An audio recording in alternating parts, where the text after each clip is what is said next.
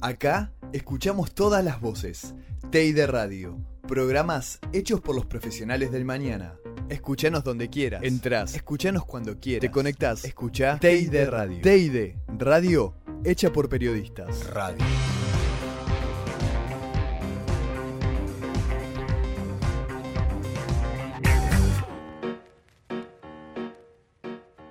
Una linda entrevista en otro día más. Todo el mundo está hablando, y no solamente hablando, sino que lo más importante es mirando Carmel, quien mató a María Marta García Belsunce. Entro a Netflix y la primera que me aparece para reproducir es eso. Particularmente yo la vi dos veces. Incluso, y para hablar de Carmel lo tenemos a Alejandro Harman, el director justamente de la miniserie. Alejandro, Álvaro Mataruco, Santiago Patiño y Marina Sabanes te saludan. Muy buenas tardes, ¿cómo estás? Hola, ¿cómo andan? Buenas tardes. Este, ¿Dos veces la viste? La vi dos veces. Más que yo. Literalmente la vi dos veces porque primero la vi con mi novia y después al otro día llego a la casa con, mi madre y me dice, no la vi todavía, la ponemos, sí, dale, vamos a verla de vuelta, no pasa nada.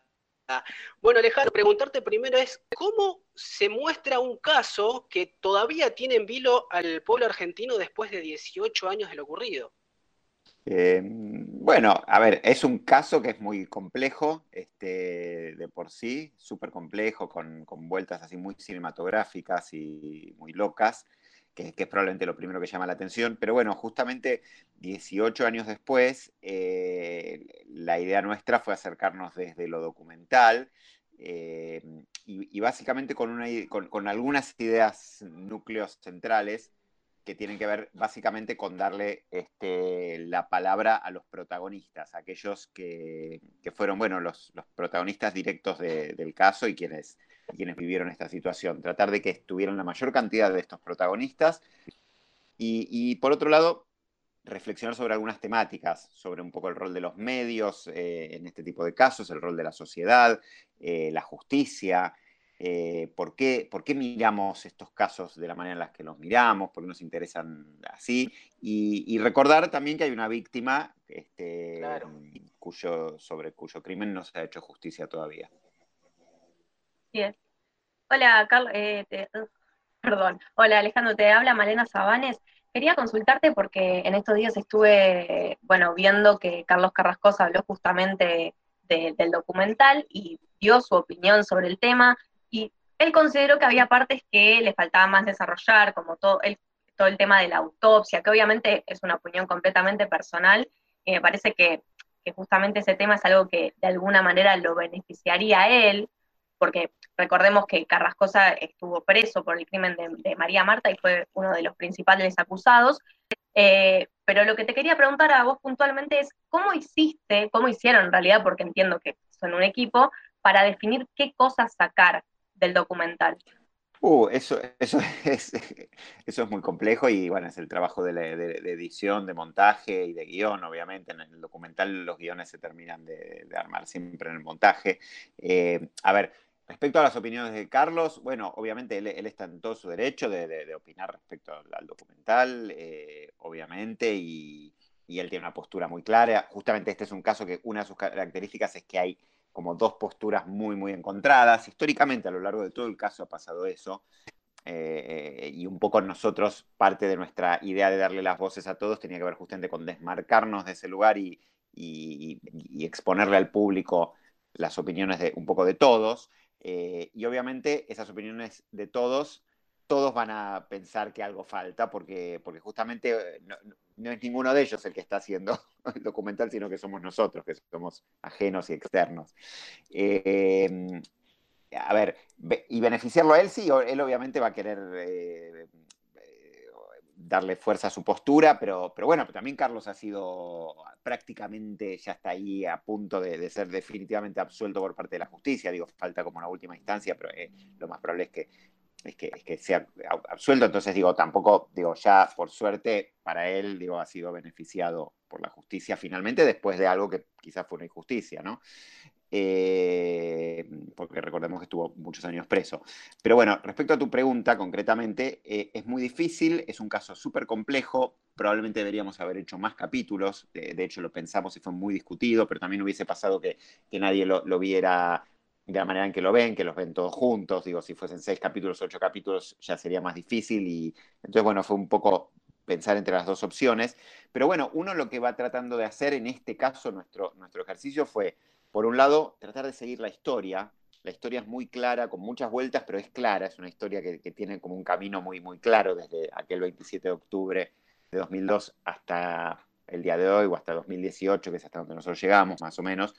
Este, seguimos la historia, fuimos como muy lineales y cronológicos, y tratar de dejar la información más relevante para un espectador que, que, nosotros damos por sentado no sabe nada.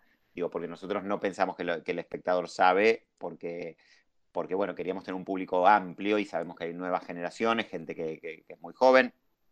Varios de ustedes creo que son muy jóvenes y, y, no sé qué recuerdos tendrían del caso, pero entonces quisimos ser como lo más amplios posibles eh, pensando en eso. Entonces, entonces tratamos de dosificar la información de la manera más clara posible. Es una información que es un quilombo, porque es un caso súper enrevesado, con montones de, aristas y cosas. Eh, y tratando también de ser lo más justos posible en, el sentido de, que todos tuvieran su momento de dar su opinión y, exponer sus razones para opinar tal o cual cosa. Ese fue un poco el recorte.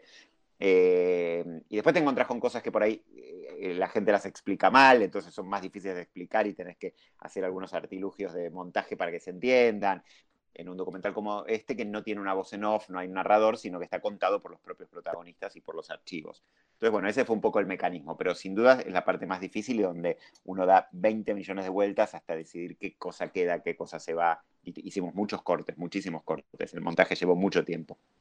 Buenas tardes, Alejandro, es un placer saludarte. Quisiera consultarte respecto y relacionado a lo que comenta Malena, dos cuestiones al respecto. Por un lado, eh, estos personajes, digamos, involucrados que se negaron eh, tal vez a dar un testimonio o participar en este proyecto de la serie, y con respecto a lo que nos comentabas, ¿cómo juega, porque vos también sos un ciudadano como, cualquier otro, cómo juega la, la subjetividad perdón, de decir, bueno, yo siento que fue Carrascosa culpable, que fueron otras personas, de darle más énfasis o más hincapié a otras cuestiones o la culpabilidad de otros personajes?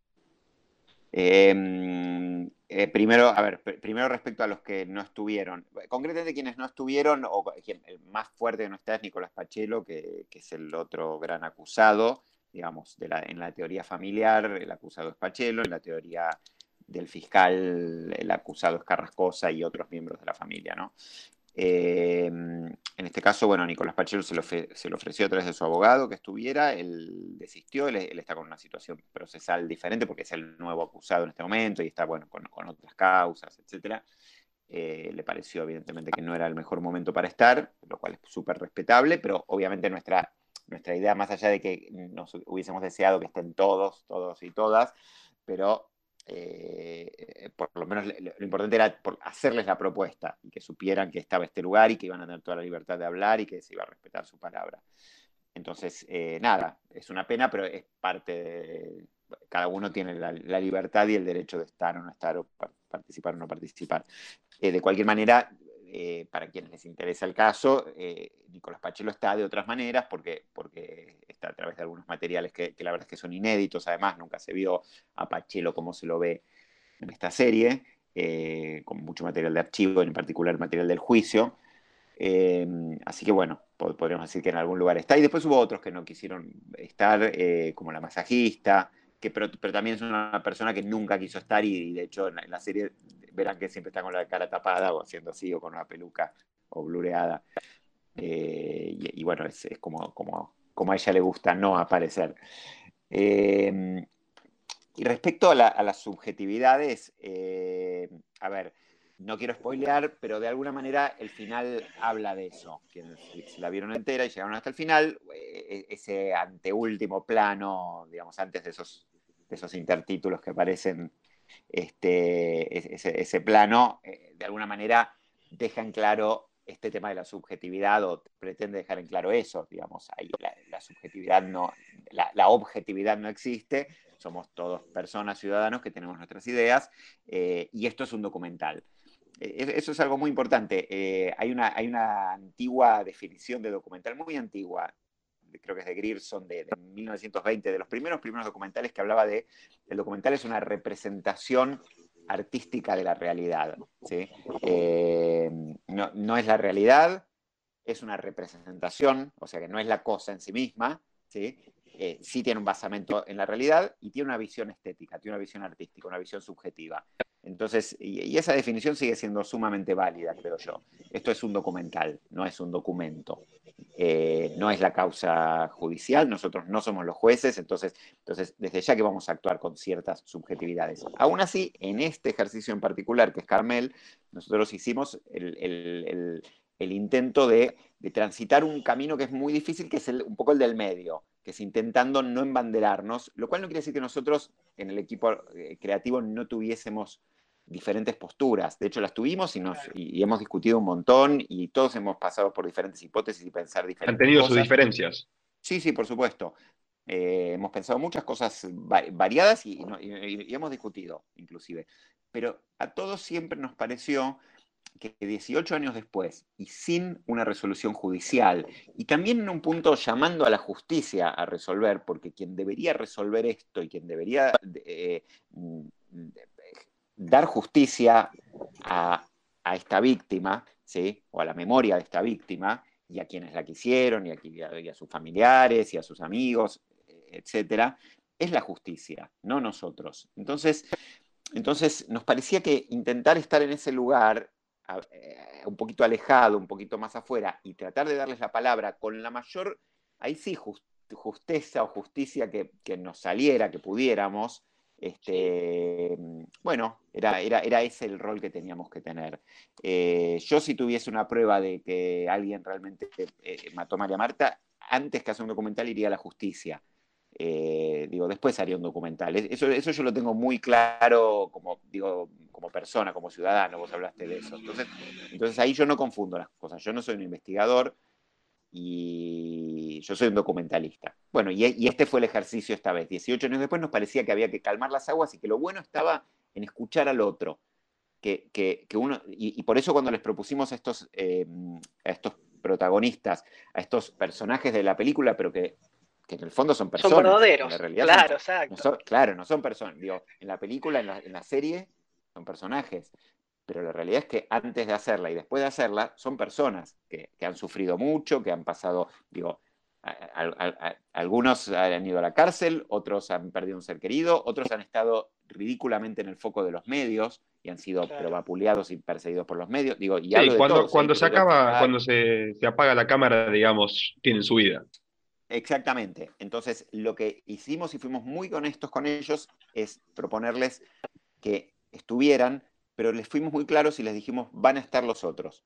E, ese otro que vos no lo querés va a estar. Y, cuando vos veas la serie te vas a ver confrontado con él. Eso, eso ellos, todos, digo, algunos pueden hoy no gustarle, eh, digo, hablaban recién de Carrascosa, digo, algunos pueden no estar tan de acuerdo. Yo creo que igual a, Carrascosa, digo, yo he hablado con él, me parece que tampoco tanto le disgusta. Eh, digo, pero más allá de le, le guste o no le guste el resultado final, él sabía de antemano que iban a estar los otros. Entonces, eso no es una sorpresa porque nos parecía que era honesto y que era parte justamente del ejercicio que proponíamos, que se escuchen y que se vean una vez, aunque sea por gracia del montaje y por, por ahí no, de la charla de café que por ahí podrían tener alguna vez, quién sabe. Totalmente. Estamos hablando con Alejandro Harman, director de Carmel, quien mató a María Marta García Belsunce. Alejandro, por ahí preguntarte, teniendo en cuenta la gran cantidad de archivos, de entrevistas, esos personajes, entre comillas, lo que son personas reales, ¿qué fue lo que más le costó a ustedes eh, conseguir para terminar de, como de armar la miniserie? Bueno, el material de archivo, sin duda, todo el material de archivo es dificilísimo de conseguir porque, eh, a ver, pasó hace muchos años. Argentina no tiene una buena cultura de archivo, los canales no tienen una buena cultura de archivo. Este, mm, eh, inclusive con los diarios. No, no, es lo más fácil conseguir archivo, en especial audiovisual. Eh, los canales los tienen a veces para uso interno. Los vivos, los vivos de cobertura de noticias, no los móviles, así los mobileros, todo eso no está guardado. Eh, por eso verán que en algunos momentos están con los logos de los canales, porque eso por suerte había gente que había grabado un VHS y esa es la fuente. No pudimos llegar a los originales, de otras cosas sí, pero fue súper costoso y encima el, como el, acopio final de esos archivos fue en plena cuarentena con la pandemia a la distancia, entonces se volvió medio infernal. Eh, eso fue probablemente lo más difícil. Algunos personajes que, tardaron en, decir que sí o, en decir que no. este, pero básicamente el archivo fue así como el, gran laburo, creo.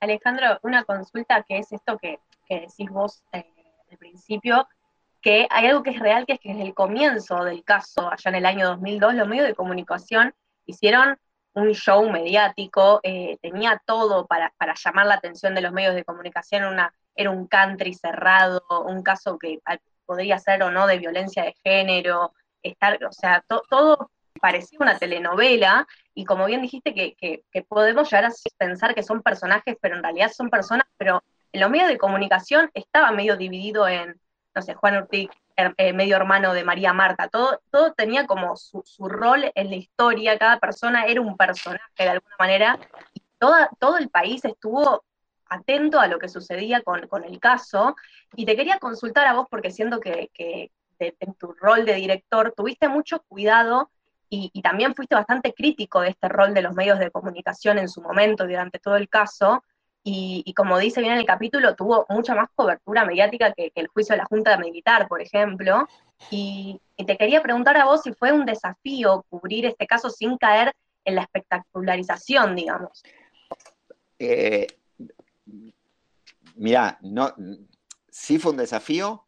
Eh, tratamos de ser lo más cuidadosos posibles que, pudimos y, hoy hoy es martes, ¿no? A las, martes a las cuatro y media de la tarde, eh, no estoy seguro de que no estemos haciendo eso y que no hayamos caído en eso. Tengo, la verdad es que no te lo puedo decir, lo voy a, lo voy a ir viendo a lo largo de los días. A mí en lo personal, digo, la explosión que, tiene con, en redes, que veo, también, uno, también uno se maneja, e, e, es, muy difícil a veces evaluar, digo, me doy cuenta porque me llaman de medios y porque amigos me reenvían cosas. Yo no soy muy tuitero ni nada de eso, entonces ni tengo muchos seguidores, entonces tampoco me doy, me doy mucha cuenta. Me da la sensación de que un poquito explotó, por lo menos un poquito, y, y, y, veo algunas cosas y leo algunas cosas que no me gustan. Eh, que, no pasan tanto por los... Sí algunos tratamientos de medios, que no me terminan de encantar, pero no me gusta algo a veces que pasa en las redes. Eh, a veces siento cierta violencia y que, ya empiezan a, apuntar a la gente y sé de algunos este, participantes que ya les han mandado en Twitter y cosas de asesinas, asesinos y cosas por el estilo, que a mí, a mí eso no me gusta. Entonces ahí ahí me pregunto, no puedo dejar de preguntarme si no volvimos a hacer lo mismo, si no abrimos la caja de Pandora de, de, esto que somos como sociedad, pero que bueno, que sí, de alguna manera, en algún lugar crítico, tomamos en el documental y tratamos de reflexionar. Pero bueno, es muy difícil también uno desde este lugar salirse de lo que, de lo que también participamos, ¿no? Es súper, súper complejo eso. Eh, el tiempo lo dirá. Nosotros fuimos muy cuidadosos. El caso tenía muchas aristas que eran como, como cómicas, bizarras, que daban para el chiste fácil que es parte de lo que ves en redes y, que a mí no me gusta. A ver, Pituto es la más, la, más folclórica, pero, pero digo, ahora, ahora, no sé, vi que en las redes se la agarraron con uno de los personajes, que es un personaje muy particular, y se la agarraron y se la agarraron y ya piden remeras con el, con el nombre de, esta persona. Eh, y a mí eso no me, no me gusta, a, mí alimentar eso no. Yo, eh, nuestro objetivo al, al, al poner todo esto es más bien invitar a reflexionar y escuchar estas voces. Y de alguna manera tratar de, hacer el ejercicio de escuchar al otro. Esa es un poco la, idea. Ojalá haya gente que entienda esto. Eh, pero bueno, ese son eso, a veces son experimentos que uno, que uno hace e intenta hacer algo y la, gente lo toma de otra manera. Porque, porque hay algo, y ya termino, tenemos mucho la idea de que los medios más, este, marcan la agenda y la gente sigue a veces como tontamente las agendas de los medios. Y yo creo que es más complejo que eso. Yo creo que, la sociedad también tiene sus propias agendas y sus propios intereses y, hay una construcción colectiva de la cual los medios participan y los medios retroalimentan. Pero no es tan sencillo como que los medios ponen la agenda y la gente, y la gente sigue como, como tontos. Y lo ves con estas cosas de las redes. Digo, yo pongo este documental uno podría decir, bueno, somos un medio de alguna manera, digo, una plataforma importante que pone este documental, que, por ahí tiene un grado de reflexión mayor que como se ha tratado otras veces esto, digo, invitamos gente que consideramos prestigiosa opinar, eh, damos una mirada de autor, etc. Y aún así, la sociedad, a través de las redes, eh, lo hace explotar como tiene ganas y después los medios se vuelven a subir y, esto termina estando en el programa de, Chimentos de las 2 de la tarde, que es lo que me dijeron hace un rato que estaba pasando. Entonces, ahí un poco... sí, pasa de todo, pasa de todo. Alejandro, nos estamos quedando lamentablemente sin tiempo, es un placer hablar con vos. Cortito, largo, ¿qué, no, qué, no, ¿qué nos puedes adelantar de tus futuros proyectos y si vas a continuar en esta línea de criminalística? me gusta, me divierte, siempre, siempre colecciono notas, voy, viendo en los diarios y guardo, marco, marco notas de, crímenes porque me resultan interesantes, pero es la primera vez que hago algo de esto. Tengo muchas ganas de volver a hacer ficción, que hace mucho que no hago, eh, pero puede ser que hagamos otra más de, de, crimen. Hay una posibilidad, pero todavía estamos en veremos. Bueno, vamos a esperarlo seguramente, si es igual a Carmel, y con este, con este caso sobre todo, después de 18 años seguramente lo vamos a estar esperando. Alejandro, un placer obviamente, te agradecemos por estos minutos en TEI de Radio, y suerte para el resto de la semana, que además todavía no tiene una semana de confirmada, o mejor dicho, de estrenada esta serie y todo lo que sucedió durante estos días. Un delirio. Realmente. Muchas gracias Alejandro. Gracias chiques y saludos. Alejandro Harman, director de Carmel, quien mató a María Marta García Belsunce, sin duda la producción audiovisual argentina de este, pues no sé si de este mes de noviembre, sino también de este 2020. Nos vamos a escuchar un poquitito de música, ¿vale? Acá escuchamos todas las voces. TEI de Radio. Radio hecha por periodistas. Radio.